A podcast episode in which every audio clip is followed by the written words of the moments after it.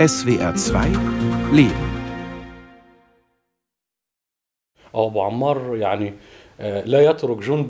Abu Ammar hat nie einen Soldaten zurückgelassen. Er war immer der Letzte, der abgezogen ist. Ich stand seinem Umfeld damals nahe und sollte warten, während die Kämpfer abzogen. 48 Stunden vor der Abfahrt war es dann soweit. Der Premierminister, die ganzen libanesischen Offiziellen, sie alle kamen zur Verabschiedung. Die große Frage war, wo geht es jetzt hin, Abu Ammar? Tunis im Sommer. Tahar Schirch sitzt an der Uferpromenade und erinnert sich. An damals, vor 40 Jahren, als die palästinensische Befreiungsorganisation, kurz PLO, im August 1982 die umkämpfte libanesische Hauptstadt Beirut verlässt. Seit Beginn der 1970er Jahre hatte sie dort ihren Sitz. Abu Ammar ist der Beiname von Yassir Arafat. Mit ihm steigt Tahar Shir im Hafen von Beirut auf eines der letzten Schiffe. Wohin es geht, weiß er damals noch nicht. Er trägt eine Uniform und um den Kopf die schwarz-weiße Kufaya, das sogenannte Palästinensertuch.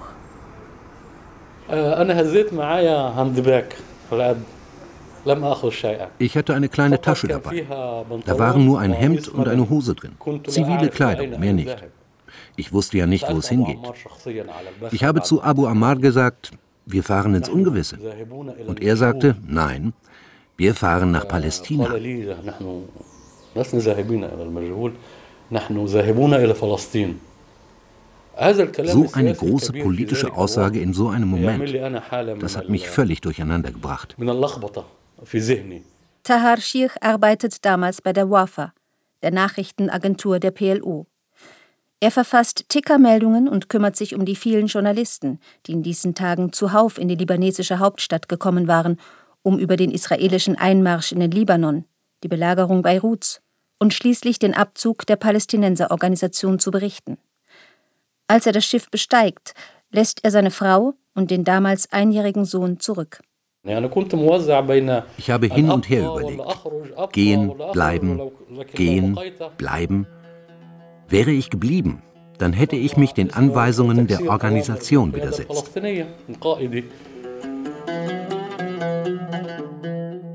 Mit der straff durchorganisierten PLO brechen, die für ihn seit Jahren sein Leben war? Tahar Shir entscheidet sich für die Palästinenserorganisation. Er will weiter für sein Heimatland kämpfen, in das er zum damaligen Zeitpunkt noch nie einen Fuß gesetzt hat. Sehnsuchtsort und Lebensinhalt. Jeden Tag aufs Neue. Bis heute. يعني السياسة من رضعناها من Die Politik haben wir mit der Muttermilch aufgesogen. Sie ist Teil der Erziehung.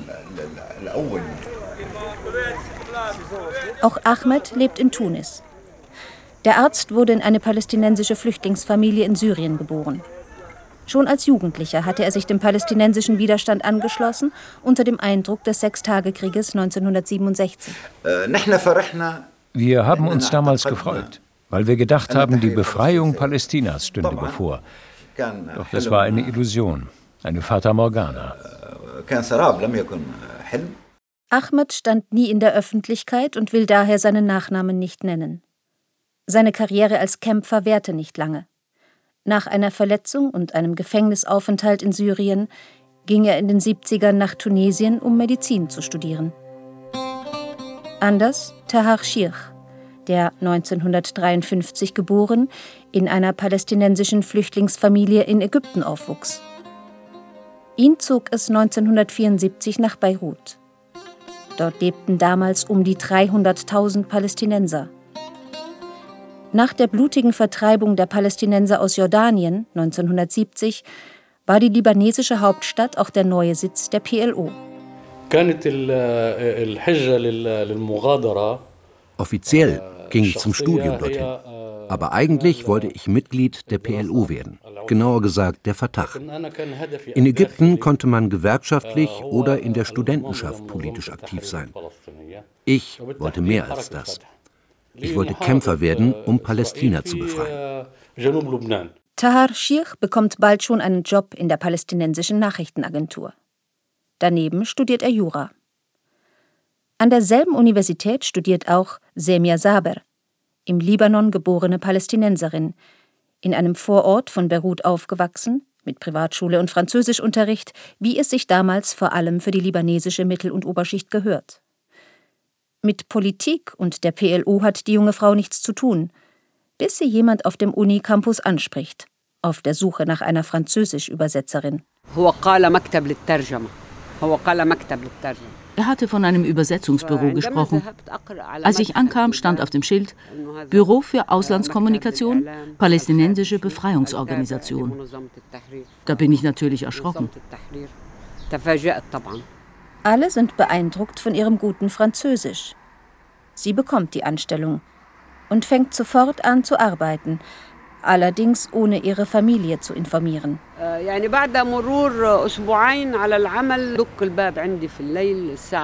Nach zwei Wochen klopfte es nachts bei mir zu Hause. Ein Büromitarbeiter stand an der Tür. Der Büroleiter schicke nach mir. Was soll ich denn der Familie sagen? Was ist denn um Mitternacht im Büro so dringend? Eine Delegation aus Frankreich soll Abu Amar treffen und der reguläre Übersetzer ist im Ausland. Ich möchte, dass du übersetzt. Abu Amar? Jetzt? Der eigentliche Übersetzer war so ein großer, kräftiger Typ. Und dann kam ich da an, jung und in Sportkleidung. Die Anwesenden sind zunächst irritiert, aber die unkonventionelle Übersetzerin überzeugt Yassir Arafat. Von da an arbeitet die Studentin regelmäßig für den PLO-Führer. An der Uni lernt sie Tahar Shir kennen. Sie werden ein Paar und heiraten. Im Libanon herrscht seit 1975 ein Bürgerkrieg. Milizen und Parteien verschiedener Konfessionen bekämpften sich in wechselnden Koalitionen. Mittendrin die bewaffnete PLO. Aus dem Süden des Landes greift sie immer wieder auch Israel an. Der damalige israelische Verteidigungsminister Ariel Sharon will dem ein Ende setzen. Am 6. Juni 1982 marschiert die israelische Armee in den Libanon ein. Panzer und Soldaten rücken bis Beirut vor. Ziel ist, die PLO zerstören und eine israelgenehme Regierung unter Bashir Shemayel an die Macht zu bringen. Er ist damals Führer der Phalangisten, christlicher Milizen im Libanon. Wir haben im Süden der Hauptstadt gewohnt, in der Straße nach Saida. Wir waren erst zwei Monate vorher umgezogen. Vorher haben wir in Beirut gewohnt, aber mit dem Kind war die Wohnung zu eng geworden. Morgens bin ich immer nach Beirut gefahren, habe meinen Sohn bei meiner Mutter abgegeben und bin dann zur Arbeit. Auch an diesem Tag. Im Büro angekommen, erfährt sie vom Einmarsch. Die israelischen Truppen stehen schon kurz vor ihrem Wohnort. Mein erster Gedanke war, dass ich die Tür morgens einfach nur zugezogen hatte. Es war Monatsanfang, das Gehalt lag in bar auf dem Tisch.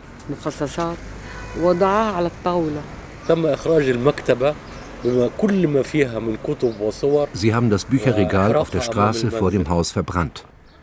Unsere Hochzeitsfotos. Die Bilder der Geburt unseres ersten Sohnes.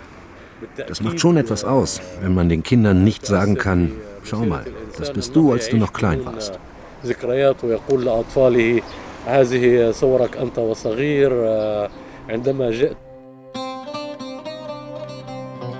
Sieben Wochen lang greift Israel Beirut von der See, aus der Luft und auf dem Land an. Vor allem den Westen der Stadt, Hochburg der PLO, die erbitterten Widerstand leistet.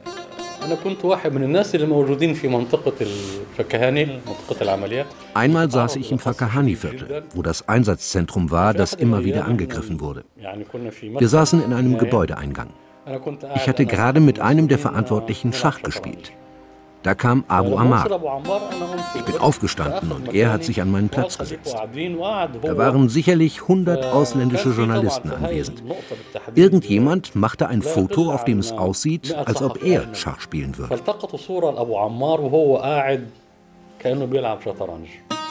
Das Bild geht um die Welt. Die Israelis müssen es als Provokation empfunden haben, so Tahar Shich.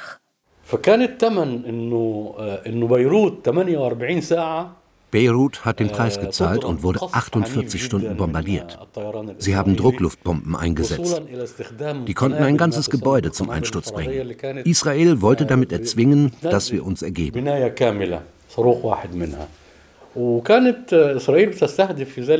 In den Verhandlungen mit dem US-Sondergesandten Philipp Habib forderten sie, dass wir zum Abzug weiße Fahnen hissen. Abu Ammar hat sich geweigert.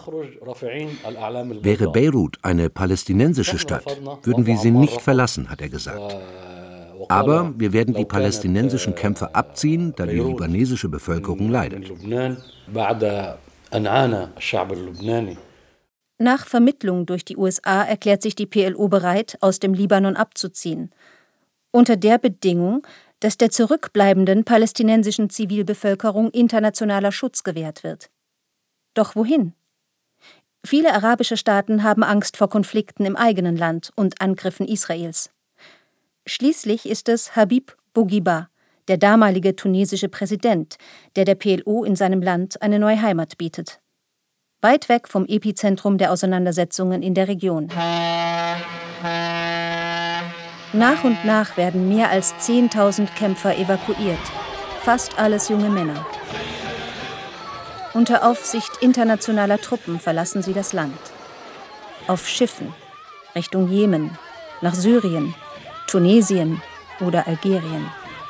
Oft wissen sie nicht, wo es hingeht, bevor sie an Bord gehen. Am Hafen von Beirut herrscht über Tage hinweg Gedränge. Ehefrauen, die ihre Männer verabschieden, Familien ihre Söhne, Journalisten, Anwohner, Politiker. Als letzter Vertreter der palästinensischen Befreiungsorganisation betritt Yassir Arafat die Atlantis, ein griechisches Frachtschiff. Mit ihm Tahar Shir. Dass ihr Mann mit an Bord geht, weiß Semia Saber in diesem Moment nicht. Er hat bis zum letzten Moment gesagt, dass er bleiben wolle. Er hat es dann heimlich getan. Ich hatte Yassir Arafat gefragt, wer gehen soll und wer bleibt. Wir waren ja alle im Medienzentrum. Sie bräuchten mich noch in Beirut, hat er mir gesagt. Und ich wollte ja auch gar nicht weg. Wo sollte ich denn hin? Meine Familie, die Uni, alles war dort.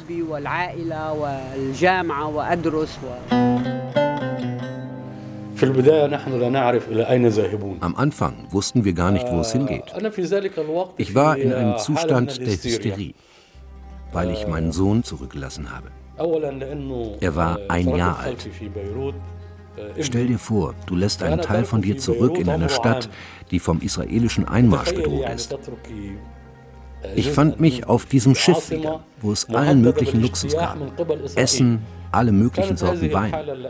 Die Besatzung dachte, wir kommen direkt aus dem Krieg und hätten sicherlich riesigen Hunger. Wir haben aber kaum etwas runterbekommen. Das Schiff bringt sie zunächst nach Athen, wo sie von Andreas Papandreou empfangen werden. Der linke griechische Premierminister hatte die PLO damals stets unterstützt, im Gegensatz zu den meisten anderen europäischen Staaten.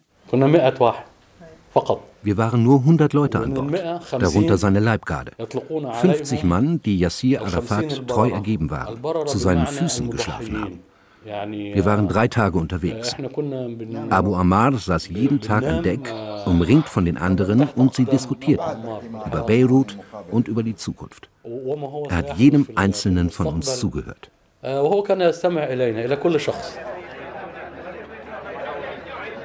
In Tunesien kommen die ersten palästinensischen Kämpfer an, die schon vor Arafat abgezogen waren. Ihr Schiff liegt im Hafen von Bizerte an, einem Stützpunkt der tunesischen Marine. Symbol des tunesischen Widerstands gegen die französische Kolonialmacht. Da standen Zehntausende Leute. Es war ein historischer Tag. Der tunesische Präsident Bourguiba und seine Frau standen mitten in der Menge. Die Leute sind von Bord gegangen und haben ihre Waffen an die tunesische Armee übergeben. Danach hat man sie nach Ouezzarga gebracht, eine Kaserne der Nationalgarde. Arafat reist von Athen mit dem Flugzeug weiter nach Tunis. Ihm zu Ehren wird ein Bankett veranstaltet, in einem Palast aus dem 19. Jahrhundert, der neuer Amtssitz von Arafat werden soll. Doch der will lieber bei den evakuierten Kämpfern übernachten. In der Kaserne, auf einem Feldbett, wie alle anderen auch. Sehr zum Erstaunen der tunesischen Staatsmänner. Er war sehr bescheiden. Es war völlig normal, dass er an der Tür eines Palästinensers klopfte und fragte, kann ich heute hier übernachten?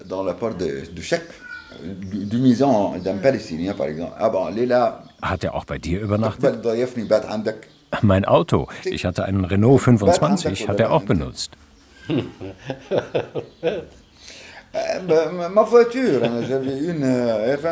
Ob Ortskenntnisse gefragt sind, Kühlschränke organisiert werden müssen oder ein Arzt gebraucht wird, Ahmed, der sich in Tunis bestens auskennt, wird für die Neuankömmlinge zum Helfer in sämtlichen Alltagsdingen.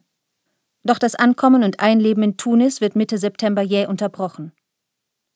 Am 16. September dringen die christlichen Phalangisten mit Billigung und Unterstützung der Israelis in die nun schutzlosen palästinensischen Flüchtlingslager Sabra und Shatila ein und richten dort über drei Tage ein Massaker an.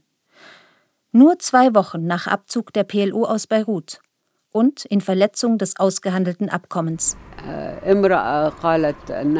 Eine Frau, mit der ich damals gesprochen habe, hatte es geschafft, über eine Seitenstraße aus dem Lager zu flüchten, in Richtung der kuwaitischen Botschaft, wo ein Krankenhaus war und ein Checkpoint der italienischen Armee.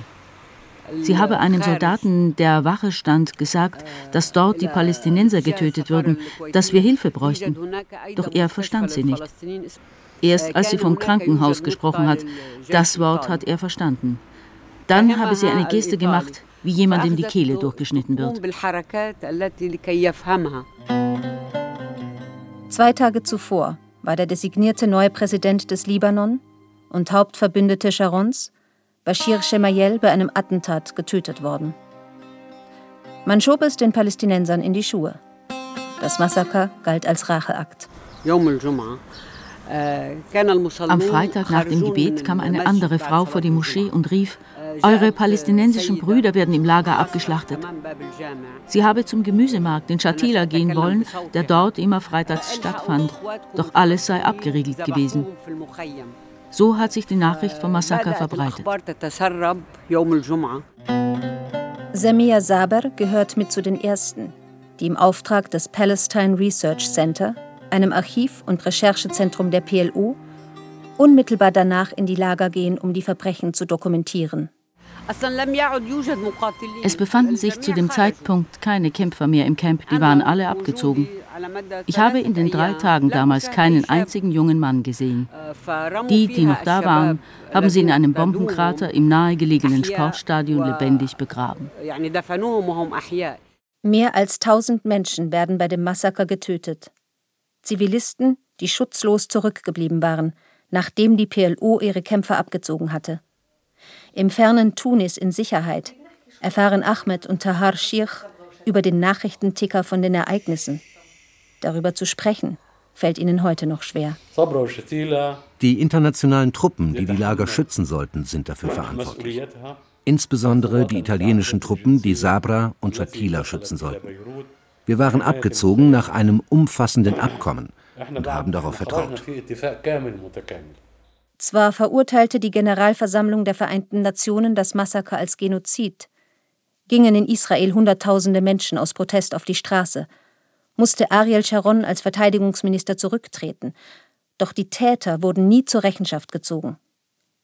Semir Saber will damals trotz der Geschehnisse in Beirut bleiben. Noch kann sie sich nicht vorstellen, Familie und Studium aufzugeben. Im Dezember hat Tahar angerufen und gefragt, ob wir nicht nach Tunis kommen wollen, wenigstens zu Besuch. Also haben wir zwei Wochen dort verbracht, um den Jahreswechsel herum. Dann bin ich wieder zurück nach Beirut. Aber alleine dort war auch schwer.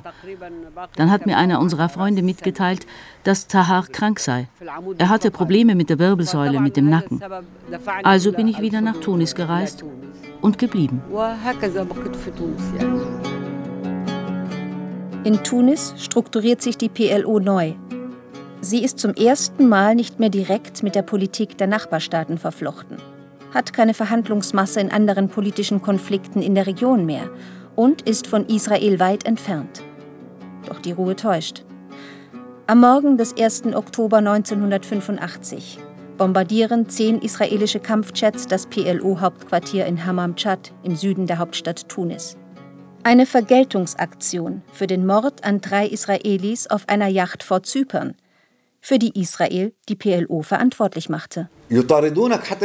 Sie haben uns bis nach Nordafrika verfolgt, 3000 Kilometer entfernt. Was sollen wir ihnen von dort aus denn antun? Wir haben damals politisch gearbeitet, mit Blick nach Europa, um einen Frieden.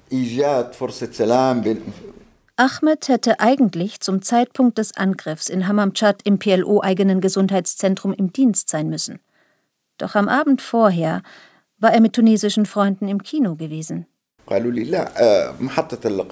Ich habe bei ihnen übernachtet, denn sie wohnten näher am Bahnhof. Da hätte ich am nächsten Morgen einfach den Vorortzug zur Arbeit nehmen können. Ich bin erst in der Morgendämmerung eingeschlafen, bis mich das Geräusch einer Explosion weckte. Zwölf Freunde von mir starben. Durch eine Verkettung von Zufällen überleben Yassir Arafat und die Führungsspitze der PLO den Angriff. 1993 unterzeichnen Israel und die Palästinenserführung schließlich das erste Oslo-Abkommen. Israel erkennt die PLO als offiziellen Vertreter der Palästinenserinnen und Palästinenser an. Diese ihrerseits das Existenzrecht Israels. Den Palästinensern wird die Selbstverwaltung des Gazastreifens und des Westjordanlands zugestanden. Aber viele wesentliche Fragen sollen erst in Folgeabkommen geklärt werden. Yassir Arafat wird Präsident der sogenannten palästinensischen Autonomiegebiete und kehrt, wie bei der Abfahrt im Hafen von Beirut angekündigt, tatsächlich nach Palästina zurück. Tahar Shir war immer gegen das Abkommen. Er und seine Frau standen als Kader der PLO auf der Liste derjenigen, die theoretisch mit als Erste hätten nach Palästina zurückkehren können. Genauer gesagt, in den Gazastreifen. Sie entscheiden sich jedoch dafür, in Tunesien zu bleiben. Beide arbeiten dort bis heute als Journalisten. Von Tunis aus kann ich meine Familie im Libanon besuchen. Von Palästina aus wäre das unmöglich gewesen. Es wäre quasi unmöglich gewesen, überhaupt wieder rauszukommen. Ein einziges Mal besucht Tahar Shir mit einer Sondererlaubnis die Westbank. Seine Frau war noch nie in Palästina auch der staatenlose Ahmed nicht. Er blättert in einem abgelaufenen palästinensischen Pass. Der ist in Deutschland gedruckt, aber er hat keinen Wert. Wenn ich mit ihm reise, verfällt das Laissez-passer, mein Reisedokument. Und wenn Tunesien mich nicht mehr einreisen lässt, wo soll ich dann hin? Palästinenser sein ist eine schwierige Sache.